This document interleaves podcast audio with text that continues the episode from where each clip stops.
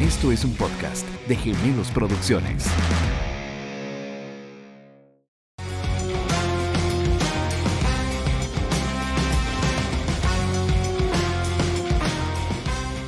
Me quedé en silencio casi, Pablo, al iniciar este episodio. Seguro me asusté. Vamos a hablar de, de plata en serio. Me asusté del tema que vamos a tener hoy, sí, porque vamos a hablar de plata de Con en B. serio, Con B. De billete. de billete, de billones, de no sé qué más, de bueno. Porque la M no es, cuando usted dice que usted tiene plata con M de millones, usted no tiene plata. Usted tiene plata cuando usted tiene una B a la par, de billones. Eso es- ese es el símbolo de alguien que ya puede llegar a decir, Tengo plata. tengo plata. La M no, no vale nada aquí. Y, y Dios libre la C, ¿verdad? Nada más colones, de mil colones, ¿no? Eso, de 200, no, no, eso no es nada, ¿verdad? Eh, bienvenidos a todos a este, su podcast, el mío, el de Pablo y el de todo el mundo, creo yo. Esperemos que así sea, ¿verdad? Eh, bienvenidos a este episodio. Eh, siempre Pablo y yo, en cada mes que grabamos, guardamos un episodio para estar solos. ¿Verdad? Esperemos que no nos jalen las piernas ni nada de eso, ¿verdad? Sí, y no, que la, la gente nos entienda y no se burra. Exactamente, así es. Todos los meses vamos a intentar guardar siempre un episodio que tenemos así para hablar entre nosotros. El mes anterior hablamos de esas casas embrujadas que tenemos, ¿verdad? Cada uno de nosotros. Y este mes vamos a hablar de billones. Vamos a chismear. Vamos a chismear, vamos a dar a conocer detalles de la, pla- de la plata, iba a decir yo, de la gente, de las personas que en realidad tienen dinero en este mundo, cómo han llegado a tener dinero en este mundo, ¿verdad? ¿Qué negocios tienen? Y después de eso vamos a aterrizar a ver si algunos de esos negocios los podríamos hacer aquí en Costa Rica. Ujú, ¿Quién sí. quita un quite que al rato podríamos tener una finca petrolera allá en San Carlos y no nos hemos dado cuenta? Ujú, Una sorpresita. Una sorpresita, así es. Entonces, comencemos en este podcast. Estás, Adelante. muerto, estás muerto de risa porque tenés que a, a mil máscaras hoy Ah, ok, sí. en, en este podcast. En escenario, En escenario. en el ring. Él se llama Mil Máscaras porque asumo que debe tener un montón de máscaras diferentes. Sí, ¿verdad? sí. Después ¿Verdad? te cuento la historia. Vamos a comenzar primeramente, vamos a hablar de tres personajes, ahí probablemente vamos a meter uno que otro, ¿verdad? Este, pero seleccionamos este tema principalmente porque está muy de moda y lo tocamos en el episodio de Apocalipsis del Dinero cuando hablamos un poco de los petrodólares. Ujú. Eh, y bueno, este va a ser nuestro primer. Es que sí, como, como todavía no tenemos presupuesto para tenerlos virtualmente, porque estoy seguro que lo hubiéramos invitado y hubiéramos hecho un Teams con él, ¿verdad? Pero lamentablemente no, no, no tenemos esa capacidad todavía. Todavía no. No, no tenemos para pagar el Teams. Vamos a hablar. Vamos a hablar primeramente de este personaje que localizamos después de una larga investigación que realizamos y como está de moda los petrodólares. Vamos a hablar de quién es el jefe, pero el verdadero jefe, ¿verdad? ¿Quién es el Paganini? El Paganini. El Sugar Daddy. Sugar Daddy. De ese me gustó más, el Sí, Sugar. El sugar, el sugar de los futbolistas eh, que se están yendo para Arabia Saudita. De Cristiano Ronaldo. Iba a decir Lionel Messi, casi me voy pollo, ¿verdad? Eh, Neymar y de Benzema. Y lo que más nos llamó la atención es de que, y eso a mí todavía me tiene, no voy a decir que asustado, sino me tiene impactado la cantidad de dinero que tiene que tener uno en sus cuentas para ser una misma persona la que le pague a Cristiano, a Neymar y a Benzema. Bueno, pero no solo ellos, a los tres equipos completos. A los tres equipos completos, el mismo man los mantiene. Y lo peor de todo es de que él tiene la edad que yo voy a tener el próximo mes. Entonces yo me pongo a pensar, Dios mío, ese man tiene tanta plata y yo todavía con, su- con suerte tengo la M ahí puesta. Y este man tiene como tres veces a la par, ¿verdad? Tiene 38 años, se llama Mohamed bin Salman, o como le dicen los compas, MBS. MBS. MBS, sí, es como ser master business en, no Sí, sé, lo que sí, quiera, lo- sí. cualquier cosa que usted tiene. ¿Cuántos años tiene? 38, ¿Cuántos años? 38 años. 38 años. Ah, 38 años. Y ya es, se puede decir porque es muy difícil llegar a medir la cantidad de dinero que tienen estos árabes, ¿verdad? Porque no es que le dicen, mira, aquí está mi cuenta, esto es lo que tengo.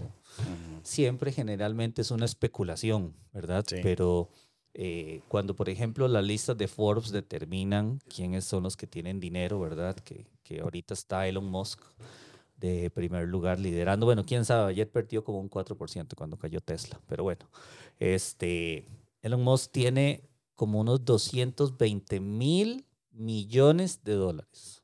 Cayó Tesla porque vieron a la joven poniéndole combustible al carro. ¿Cómo fue que viste eso? Sí, seguro Elon Musk dijo, Dios Oh, mío, exacto, esto Dios fue el carro que hice yo para que el ser humano lo usara. Por eso me voy a llevarlo a Marte todo el mundo, ¿verdad? Para que sean un poco más vivos, Un- ¿verdad? una ida sin regreso. Exactamente. Candidata. Candidata a número montarse, uno a sí. montarse en ese, ¿verdad? Pagado todo por Elon Musk. Elon Musk dice en teoría, de acuerdo a los números que sacan, porque eso siempre es especulación, que tiene 220 mil millones de dólares. Eso yo ni tan siquiera sé cuántos ceros tienen que ser a la par, pero bueno. Este man, MBS, porque va a ser compita de nosotros ya a partir de, de hoy, ¿verdad? MBS, como le dirían los gringos, tiene una fortuna aproximada de 320 mil millones de dólares. Humildemente. 100 mil millones de dólares más que Elon Musk. Mm. Y este man, porque él tiene una historia muy peculiar, este, literalmente es Oila en Arabia, ¿verdad? Arabia funciona para que la gente más o menos vaya entendiendo y, aterrizando un poco, ¿verdad? Porque Arabia es un país muy nuevo. Si Cristiano no se hubiera ido ahí, probablemente nadie lo seguiría este, de cerca, ¿verdad? Pero eso se trata de una familia, una, como le diría Leonardo da Vinci, una sangreal, de la sangre real, ¿verdad? Este, Leonardo da Vinci no, sino en el libro de- del Código da Vinci hablan del sangreal. Este, es una familia que tiene una fortuna de, bueno, Algo, alguito. unos, unas Ujú. pesetas ahí a la par, ¿verdad? Ujú. Ahí tienen un rey, ¿verdad? Se puede llamar un rey que tiene Alzheimer. Tiene como 68 años y tiene Alzheimer. Probablemente en esa loquera de quién soy, quién es mi familia, quiénes son. Entonces puso al hijo, a este, a MBS, ¿verdad? Ya le voy a decir MBS porque es mi compa. Ujú. Lo puso MBS a liderar el país, ¿verdad? Ha sido de todo, ministro de defensa, eh, maneja el ejército, ministro de comercio, representante de, como le llaman, como un representante real, y ahora dentro del hobby nuevo que tiene es comprar jugadores y equipos. Es el dueño del Newcastle también, de Newcastle de Inglaterra, la primera división. Y seguramente estaba huevado en la choza un día diciendo, puñica, ¿qué hago con este montón de plata? Ah, voy a traerme a Cristiano un día. A ver qué me dice. Y llamo a Cristiano al teléfono y digo, mira, ¿qué estás haciendo? "Ah, aquí sigo jugando fútbol. Ah, ¿cuánto querés venir por venirte a vivir a Arabia? Entonces, ahí seguramente Cristiano le dijo, no sé, ofrezca. Bueno, está bien, te voy a dar 200 millones de dólares. Ah, ¿Dónde le firmo?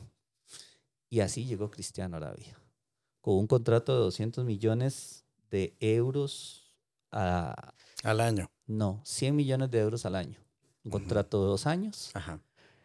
Y Mike, con todos los lujos, bueno, ya que solo él se puede permitir tener un avión privado para él solo, una casa para toda su familia, ¿verdad? Un equipo de seguridad.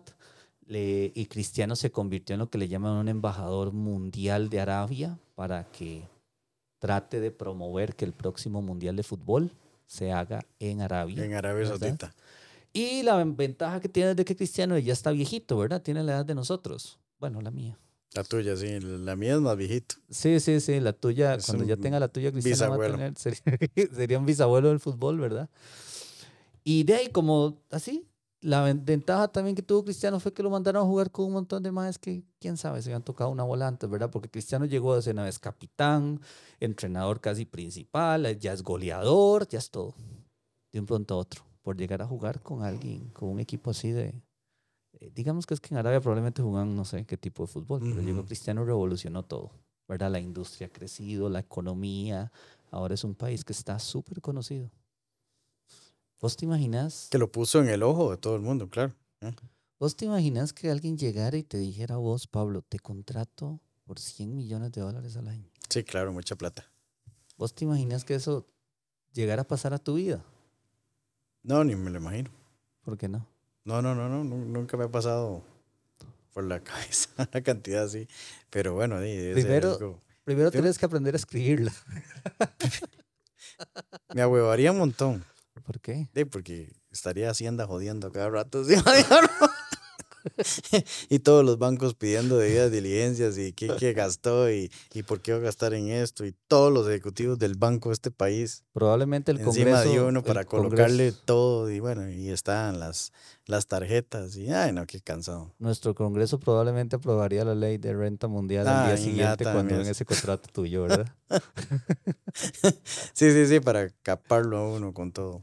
Es increíble saber que una misma persona pueda llegar a tener tanto dinero, ¿verdad? O sea, eso me parece, eh, no sé, increíble que el petróleo llegue a tanto, porque es de petróleo donde viene la ¿De plata. dónde viene? Me imagino la reunión de la Pepa ahí para, para pagar ese, ese vueltillo. Ah, imagínate. Súbale al dólar eh, Al- al en barril de 15 petróleo. días eh, unos eh, 60 céntimos eh, para poder ayudarle al hombre ahí para que pague el año completo el Sí. contrato de, de este Así- jugador. Algo así tiene que ser. Mira, ¿cuánto ocupas, Cristiano? Son 100 millones. Psst, subámosle al barril de petróleo. 50 centavos, dos días. Ahí sí, ya, recuperas esa y plata. ya ahí ahí la recupera. Ahí la recupera. Pero este man, lo más increíble de todo, ¿verdad? Es de que no le bastó solo con Cristiano, sino que también, como eso, eso es, él es como el representante o el presidente de esos tres equipos. Todos se llaman igual, todos empiezan con al, al Itihad, al Lijal o al no sé qué, todos empiezan con al. ¿verdad? Entonces la liga también, pues, a la juega. no, no, obviamente. Más o menos, más sí, o menos por ahí.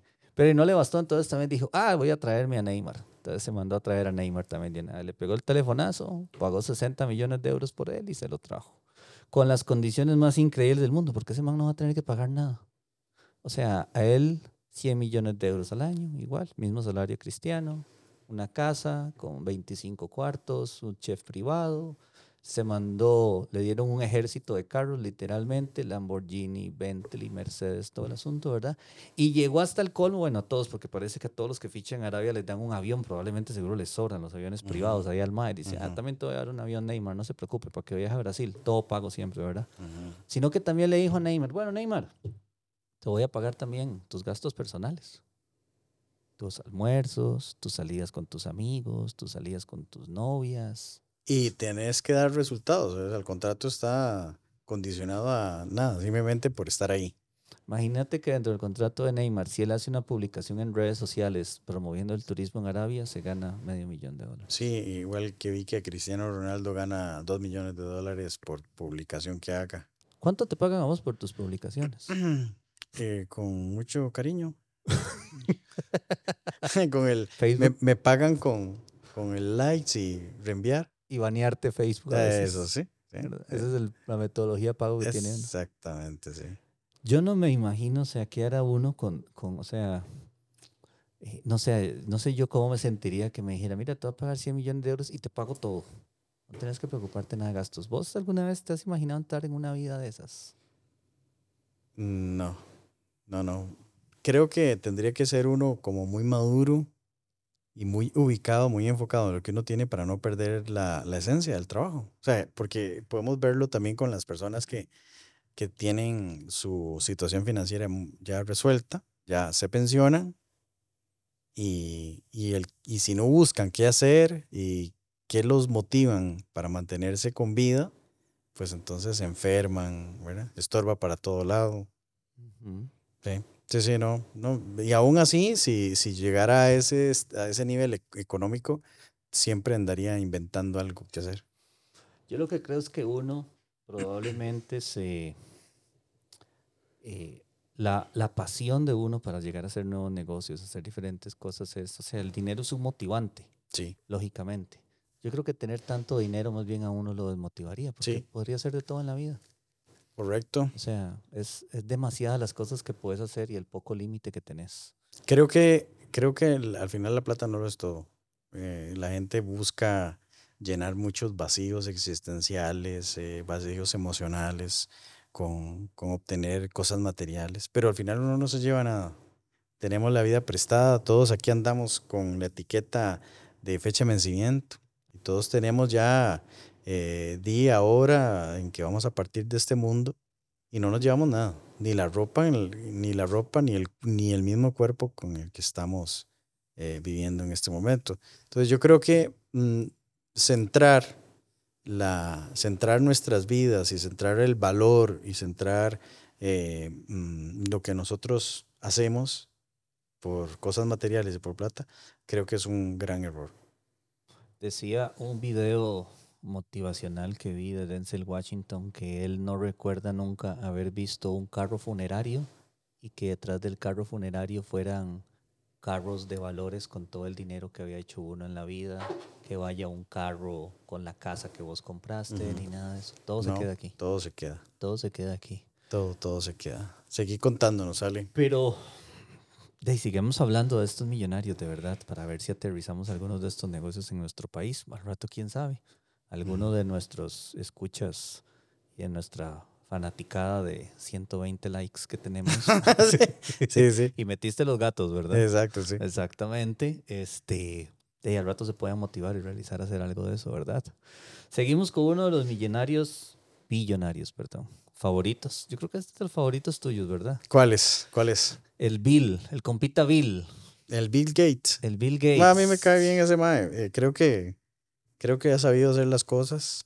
Eh, mm, tiene su toque también, debe estar metido en alguna que otra eh, eh, que sociedad secreta, me parece, porque el hombre sabe cuándo va a pasar las cosas, predijo muy bien el tema de la pandemia, movió muy bien la plata de unos negocios para comprar unas, unas semanas antes acciones de farmacéuticas y que actualmente están desarrollando vacunas.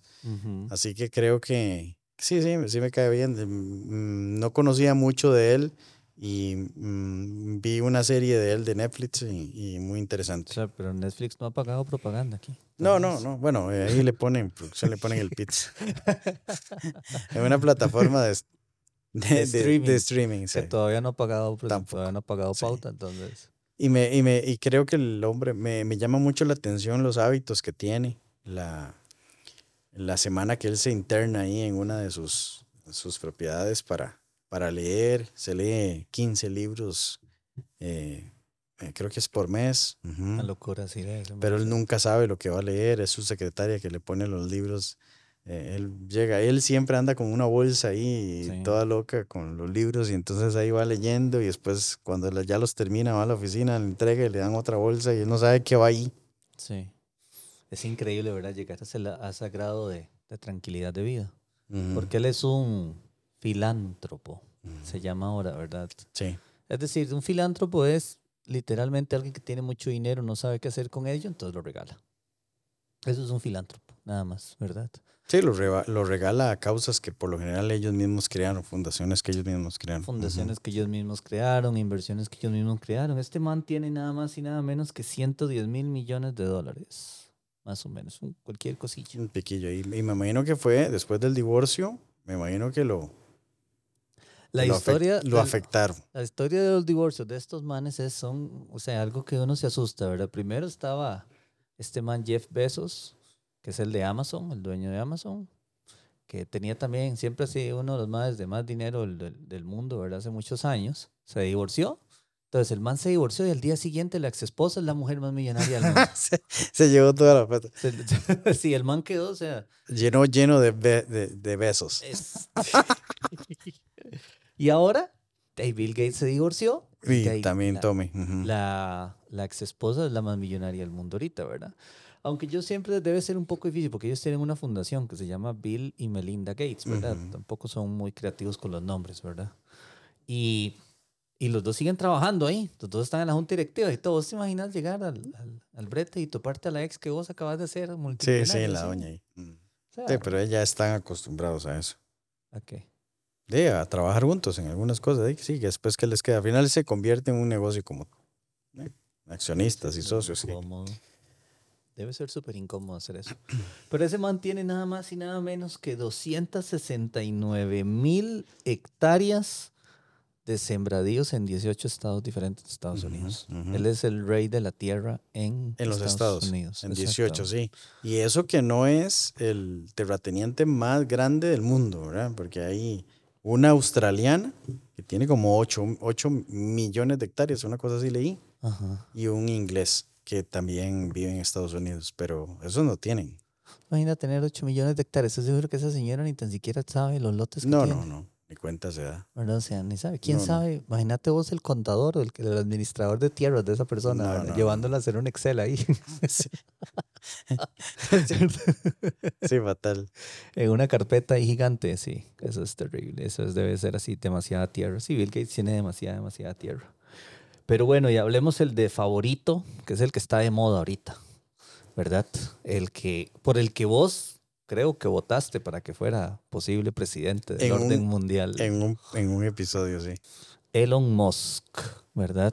Es el que está ahorita de moda, se puede decir que es, se puede decir, no, es el que está eh, catalogado como el hombre más millonario del planeta Tierra, ¿verdad? Una persona que es autista, eh, depresivo, depresivo heavy, Y tiene las novias y las parejas más locas que pueden imaginarse. De ¿Qué todo, clase de- cargado de hijos, Sí. creo que tiene casi 10 hijos, él, gemelos, todo un asunto, ¿verdad? Ajá, Terrible. Eh, 220 mil millones de dólares aproximadamente. Y lo que más me asombra es de que él, eh, después de leer el libro de él, porque es una persona que yo sigo de cerca, es una persona depresiva, heavy. Depresiva pesado al asunto de que en muchas reuniones de negocios, muchos temas que él ve en sus fábricas, eh, mucha gente lo ha visto depresivo en el piso, acostado, pensando, agüevado, este, tiene problemas de trastorno del sueño pesados, ¿verdad? Y después de que uno llegue y lee el libro, que es muy nuevo el libro, por cierto, este... Que por cierto, la librería internacional aquí en Costa Rica te dio un, Ah, un sí, descuento por, haber comprado el primer libro. Por haber comprado los primeros libros sí, de ellos, ¿verdad? Me dieron un descuento adicional. ¿Sabes qué es lo que más me asombró de, de él? ¿Sí? Después de leer eso, después de leerme todo el libro, ¿verdad? Eh, él no es feliz. Qué, qué, qué loco, ¿verdad? Ale? Porque se supone, se supone que el dinero da la felicidad. Se supone que el dinero da la felicidad, pero cuando vos lees el libro donde él es un dictador heavy, este, pesado, eh, vos terminás y llegas a la conclusión una persona que se deprime mucho, que él mismo dice que él se deprime demasiado. Él ha tenido eh, periodos largos de depresión. Él mismo lo detalla en el libro. Uno llega a concluir eso, que el dinero no da la felicidad. Eh, el exceso de dinero, ¿verdad? Porque él tiene exceso de dinero, es una persona que eh, no tiene que preocuparse de él ni sus hijos de absolutamente nada, ¿verdad? Aunque sí tengo constancia de, de que él sí cada vez se le llega a poner metas más largas, ¿verdad? Los negocios que él tiene son los negocios más con muchos controversiales, ¿verdad? Porque podemos decir literalmente que él fue el que introdujo los carros eléctricos al mundo, ¿verdad? Con su marca Tesla Pese que no la fundó. pese a que no la fundó, exactamente. Él llegó y la compró, este, pero sí ha tenido sus sueños, son grandes. eh, esta compañía que él tiene de SpaceX, eh, de cohetes espaciales, eh, la fundó, si más no me equivoco, en el 2006. ¿Vos te imaginas a alguien pensando en el 2006 Hace 18 años. El otro año. Que el mundo iba a necesitar enviar cosas al espacio? Y que revolucionó totalmente la industria espacial. O sea, es algo, o sea, en el 2006 yo no me acuerdo, yo, creo- yo creo que estaba empezando, terminando de estudiar. Y ese man ya estaba pensando en enviar cohetes al espacio. Ale, ¿cuántos motores eh, que me contabas la vez pasada? eh, un, un cohete normal que él envía, que es el que usa para enviar eh, re- reabastecimiento a la estación experimental, tiene obviamente un motor. Es el, él creó el Falcon, le llama ese, sí. Ok, el Falcon. Sí. Y el, y el cohete que están diseñando para, para llevar a Marte, que van casas, eh, comida, todo, para, para establecer la primer colonia en Marte, ¿cuántos motores tiene? 30. Y el que él está utilizando, principalmente el, el que él creó al inicio, ¿verdad? Tiene uno con el que envió, digamos, con los que ha enviado varias Sí. cosas al espacio y eso, con el que envía este, satélites y todo el asunto. te puede imaginarse la clase monstruo ¿Qué que es ese haciendo? cohete. Sí. Es algo increíble. Y lo más increíble es de que él fundó la empresa con plata de él. ¿Verdad? Él no. Ahora sí está recibiendo capital. Eso no es una empresa que esté en bolsa. SpaceX no está en bolsa. Es de él propia. ¿Verdad? Es como el juguetito de él, ¿verdad? Así como tiene varias, ¿verdad? Tiene, tiene una empresa que está pensada en ponernos paneles solares en los techos a nosotros y que él nos venda literalmente, no vendernos, sino él quiere vender la administración de la energía solar. Este, increíble, es otro Tesla que viene, ¿verdad? Esa empresa se llama Solar City. Eh, también es la persona que tiene la mayor cantidad de satélites de comunicación en el espacio con la empresa Starlink. O sea, no hay persona física ni empresa en el mundo que tenga mayor cantidad de satélites que él. Sí, tiene como casi los 4000. Una cosa así, no lo que era. O sea, no lo que era total, ¿verdad? Porque él está vendiendo internet desde el espacio, ¿verdad? Algo que, que, bueno, que ese es uno de los negocios que yo veo que se podría implementar aquí. De hecho, ya en Costa Rica está. Esta empresa ya está aquí. Exactamente. Después tiene una empresa de que se llama Neuralink, que literalmente va a ponernos un chip en la cabeza. ¿Será esa la marca del diablo? De la bestia. De la bestia. O la marca del 999. ¿Sabes cuál es? No. La del bestia y medio. o la del 333 medio bestia. Pero dependiendo de lo que le alcance a uno. Así que. Sí, pero sí, es, es, es, es interesante las funciones que tiene esa, ese implante que, que, está autorizado ya por la FDA. Ahí, que es con inteligencia artificial. Básicamente es un, una, un colaborador neuronal. Sí, en la sana teoría va enfocado, como él es una persona autista, ¿verdad? Va enfocado a atacar ese tipo de enfermedades mentales. Este, en la sana teoría eso, digamos que va a alinear algunos nodos de tu cerebro y entonces esos nodos ya te van a permitir trabajar y quitarte el autismo, quitarte el Asperger, este, atacar la bipolaridad, ¿verdad? Y todo ese tipo de enfermedades mentales. Él está buscando la manera de alinear todas esas secuencias mentales en un chipcito que te lo inyectan en la cabeza, que te lo van a instalar robots, no doctores, porque no hay doctores tan finos para instalar un chip en la cabeza. Entonces él va a crear, o él está creando ya, unos robots que son los que te van a instalar los chips. Por eso te digo, ya vamos... Muy adelantados, sí. Demasiado adelantados, ¿verdad? Y la más sonada de últimos eh, de los últimos meses, que es Twitter, que ahora la convirtió en X. Te falta la de los túneles. Ah, esa es tu preferida, ¿verdad? Esa sí, porque no la veo aquí en Costa Rica jamás nunca. Porque si es una empresa aburrida. Sí, es una empresa aburrida, pero... Así le llamó él. La empresa aburrida.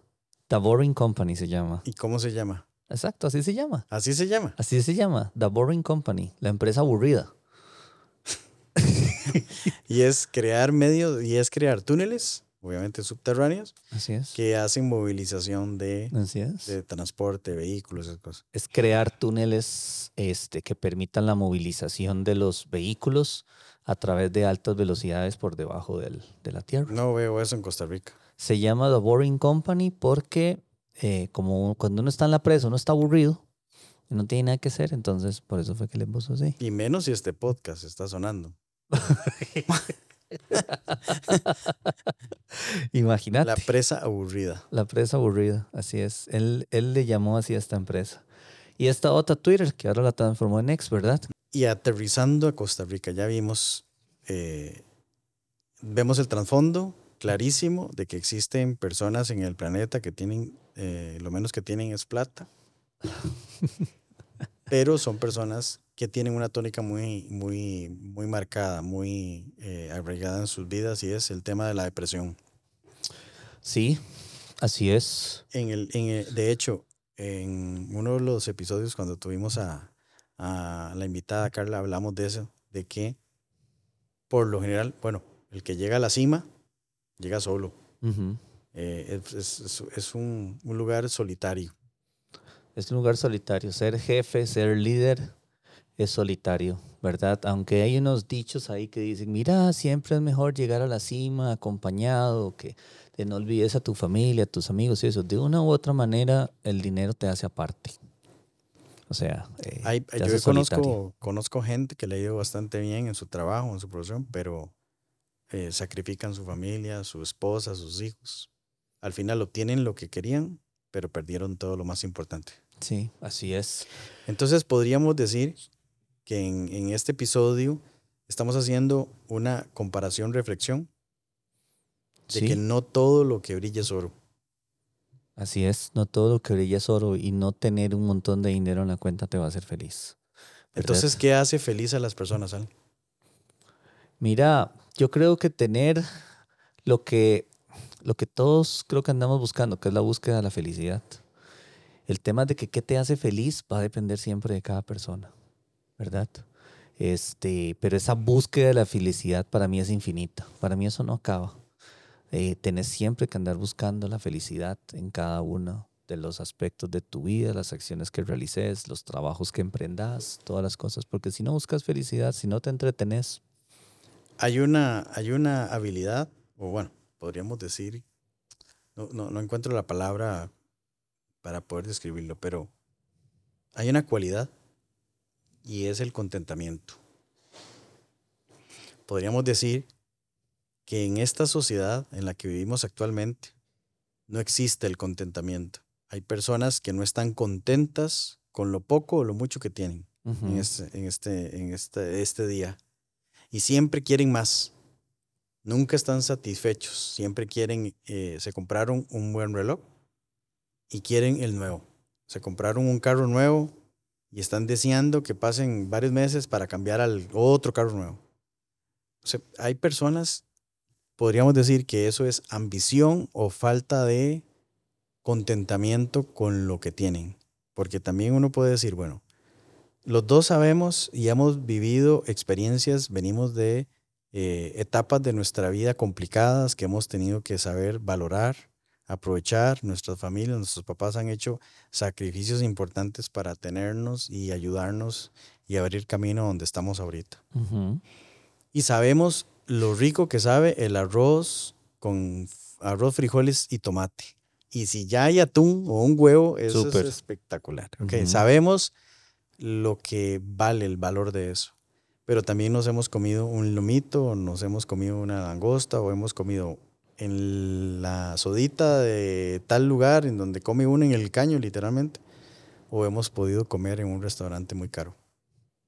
Pero eso nos hace diferentes o no a esas personas que lo tienen todo, pero nunca están contentas. Siempre quieren más, siempre quieren más, siempre quieren más. Son, son barriles sin fondo. Sí. ¿Qué tipo de personas son las que caen así? ¿Qué, qué, qué consideras? ¿Qué pensás? eh, al tipo de personas son las que caen en que en en siempre quieren más. O sea, eso es ambi- ser ambicioso o no valorar lo que se tiene. igual depende de cada persona. Cada persona siento que somos diferentes y que tenemos objetivos de vida diferentes, ¿verdad? La ambición es buena. Este, y esta frase se la dije a Cini incluso este fin de semana, que yo creo que mucha gente en el mundo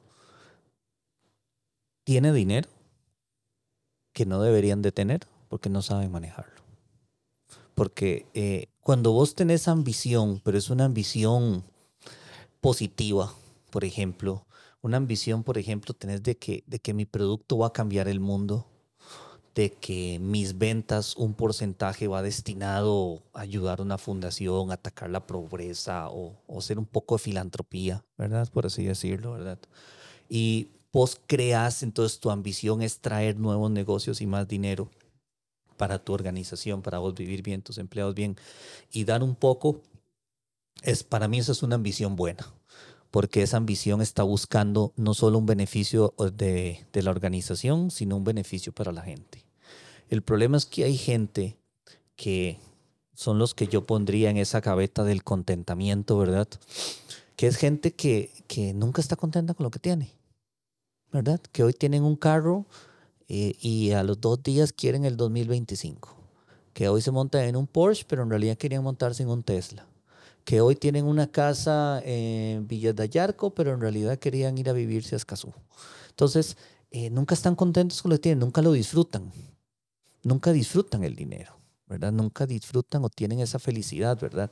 Y para mí siempre es importante que a la par de la, digamos, de esa búsqueda y, y esa falta de contentamiento, yo también veo que hay ciertas falencias en la vida de las personas.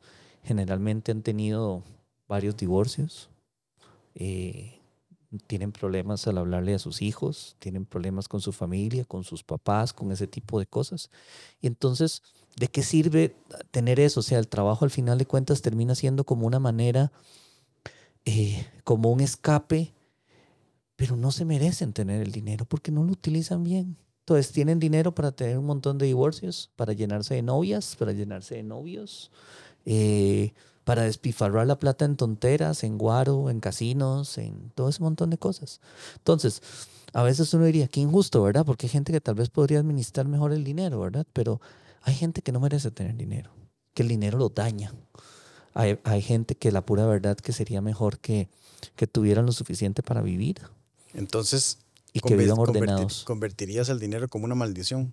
Porque yo he visto gente sí. y he visto familias adineradas que son maldiciones completas, o sea, generacionales. Generacionales son que, que lo peor que les pudo haber pasado es tener dinero. Claro. Y hay otras personas y otras familias que no han tenido y otra maldición generacional es no tener nunca dinero. Entonces, al final, el tener o no tener dinero, en cualquier escala, muchísimo o poco, eh, al final no te hace quien sos, no te da el valor de lo que eres, y no es el fin de todo. Sí, sí da estabilidad, sí da tranquilidad. Da comodidad de vida. ¿Verdad? Sí, Pero eso no lo, es, no lo es todo. No, pero sí hay un dicho, esto se lo, se lo leí al, al original lobo de Wall Street, ¿verdad? En un post que hizo una vez, ¿verdad? A Jordan Belfort, que él decía, ok, yo sé que el dinero no compra la felicidad, pero yo prefiero estar depresivo con plata. Yo prefiero estar enfermo con plata, ¿verdad? Yo prefiero tener problemas con plata. ¿Por qué? Porque si estoy enfermo me pago el mejor hospital que tengo, con todo el dinero que tengo. Si estoy depresivo me pago las mejores clínicas, los mejores doctores y todo. Salgo.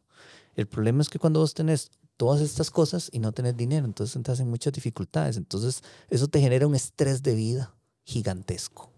¿Verdad? Entonces yo sí soy de esa conciencia de que sí, o sea, es mejor tener ese dinero para vivir una vida más cómoda. Pero como todo en la vida, los excesos tienen problemas. Y las falencias también, y las, y las necesidades. Imagínate, y de estas tres personas millonarias que nosotros hablamos hoy, bueno, billonarias con B, ¿verdad? Eh, ¿En qué acabaron? En un Elon Musk con un montón de hijos de madres diferentes, este, con una hija que no le habla, así es. Una hija de él se cambió el apellido de Musk porque ya no quería llevar el apellido al papá un Bill Gates que se separó de su esposa de toda la vida, que hay insinuaciones de que se metía en aquella isla de Jeffrey Einstein con menores de edad y todo el asunto, ¿verdad? Eh, se separó de su esposa después de un montón de años, ¿verdad? Y salen ese montón de cosas tabús que él hacía y todo el asunto, ¿verdad? Eh, un MBS, ¿verdad? Que es nuestro compita nuevo, este, lleno de un montón de cosas, metió a un primo a la cárcel, un primo millonario que él tenía lo metió a la cárcel, eh, fue acusado de unos atentados terroristas contra un periodista que mató todo el asunto, ¿verdad? Entonces, uno ve ese montón de cosas y uno dice, ¿valdrá la pena tener tanto dinero en mis cuentas para tener una vida de esas? Una vez un, un primo mío, ¿verdad? Este, que yo quiero mucho, él llegó, y es, muy honesto el de ¿verdad? Este, él llegó y dijo, Ale, yo soy feliz con lo que tengo. Él gana un salario base, ¿verdad? El papá también trabaja, él vive con los papás, él tiene una novia hace muchos años y todo. Y él llegó y me dijo, Ale, yo soy feliz con lo que tengo. Yo llego a mi casa y yo le puedo hablar a mi mamá y a mis papás súper bien. Me llevo súper bien con mi hermana. Tengo una relación espectacular con ella. En el trabajo me va súper bien. Amo lo que hago. Me gusta lo que hago. Y además de eso tengo un Play 5 y un Switch para jugar. Tengo todo lo que necesito. Sí, lo tiene todo. Ah, y tiene el carro que él desea manejar, que tiene un Honda Civic, CTR, no sé qué, BTR, una cosa así, ¿verdad? Y dice, y yo soy feliz. Yo soy feliz con lo que tengo. No tiene casa propia, no tiene millones en su cuenta. Este, maneja un presupuesto, ¿verdad? Vive con sus papás y él es feliz. Claro. Yo creo que ahí está el éxito. Yo creo que, y, este tema es importante porque ya viene Navidad. Y es una época muy difícil para, para cierta gente. Y es por, por el tema económico. Eh, también emocional, por ser Navidad, fin de año, ¿verdad? las fiestas, pero también tiene un componente muy de carga emocional. Y yo creo que con esto eh, entramos a, a, este mes y, y, esperamos que los episodios de diciembre nos preparen para la entrada del próximo año. Así es. Pero creo que ese tema tenemos que tomarlo en serio. Eh, consideramos que, que al hablarlo hoy ante ustedes eh, que nos están honrando al escucharnos y a vernos y a, y a, y a vernos por, por el canal de YouTube, eh, puedan entender de que no lo es todo tener plata. Sí. Es, Así es. ser agradecido y tener contentamiento con lo que uno tiene. Aunque en este podcast muchos de los episodios les enseñamos desde nuestras perspectivas diferentes maneras de hacer plata con nuestra serie de nuevas economías, ¿verdad? Que va a seguir. Este, sí. Pero es un llamado a la conciencia. Al autoanalizarse. Ah, exacto, que no tomes atajos. No tomes atajos, ma. Eh, no se metan broncas innecesarias. Espere, es. todo es de paciencia. El que no tiene paciencia, ¿a dónde termina? No lo sé, pero... En el hospital. Okay. Enfermo. Enfermo. Accidentado. Y, y, cuando está en el hospital, ¿cómo se le llama a la gente que está en la cama? ¿Mm? Paciente. Paciente. Paciente. Al final le tocó. Pa... Al final nos tocó. Okay, la que no que había analizado eso, pero quedó muy Perfecto. bueno para finalizar este capítulo de los Monipedia, ¿verdad? Uh -huh. Pablo. Estamos. Estamos. Muchas este... gracias.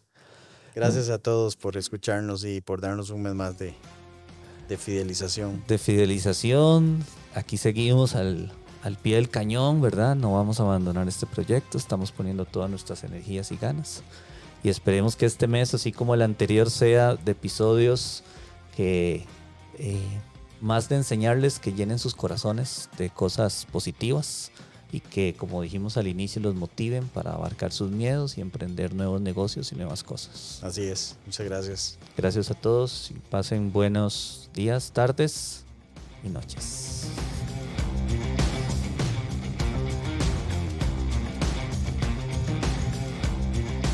Esto es un podcast de Gemelos Producciones.